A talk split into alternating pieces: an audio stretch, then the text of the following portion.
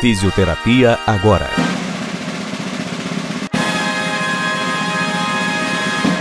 Olá a todos que acompanham o Fisioterapia agora. Hoje iremos falar sobre a articulação do ombro. E o nosso convidado é o professor Luiz Escola, um profissional altamente capacitado quando se trata da articulação do ombro. No podcast Fisioterapia agora, Ricardo Campos, entrevista. Olá, professor Luiz. Seja muito bem-vindo ao nosso podcast. Gostaria que você falasse um pouco sobre a sua formação. Oi, pessoal, tudo bem? É um prazer estar participando com vocês aqui do podcast. Meu nome é Luiz Escola, sou fisioterapeuta, sou graduado pela Universidade Bandeirante de São Paulo, especialista em fisioterapia musculoesquelética pela Santa Casa de São Paulo, sou mestre em fisioterapia pela Unicid e doutorando em fisioterapia pela Unicid. Sou sócio proprietário da equipe Cinetics Physio, do Instituto Wilson Mello, aqui de Campinas, além de docente da Unip de Campinas, do Campo Swift, e de algumas pós-graduações pelo Brasil, inclusive a pós-graduação do Hospital Israelita Albert Einstein. Tratando-se do ombro, diversas são as alterações que acometem essa articulação, desde atletas que utilizam movimentos chamados overhead, às donas de casas que realizam movimentos repetitivos. Essas alterações costumam trazer muitas limitações, gerando dor e muitas vezes a incapacidade funcional dessa articulação, atrapalhando demais a vida do indivíduo.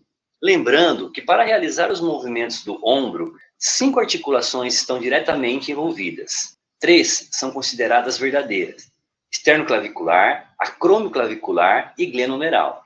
E duas são consideradas falsas: escápula torácica e a subdeltoide. Pensando nisso, professor Luiz, gostaria de saber a sua opinião Durante o tratamento de reabilitação dessa articulação, uma das principais alterações é a síndrome do manguito rotador. Você acha que se foca muito o trabalho de reabilitação na glenomeral e esquece das outras articulações, como a externo-clavicular? Excelente pergunta, excelente pergunta. Hoje, quando a gente fala dessas dores é, que tem relação com o manguito rotador, o termo mais utilizado são as dores relacionadas ao manguito rotador. E realmente, além desse conhecimento anatômico e biomecânico, que é essencial qualquer fisioterapeuta tenha, a gente também tem que pensar em todo o contexto biopsicossocial que envolve um paciente com dor, principalmente com dor crônica.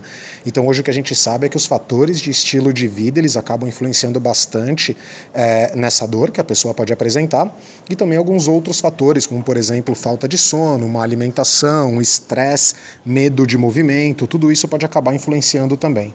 Então, mais uma vez, assim como a gente fala desses componentes mecânicos e anatômicos, é importante também que a gente lembre desses, é, desses outros componentes que podem estar envolvidos e que muitas vezes o fisioterapeuta acaba não prestando tanta atenção.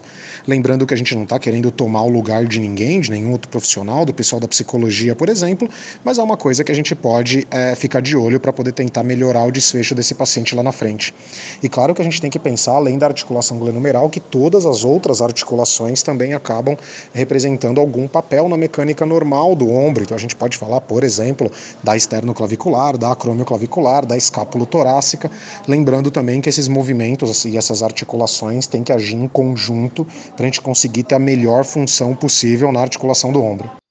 Muito obrigado, professor Luiz, por ter participado e esclarecido algumas dúvidas aqui em nosso podcast.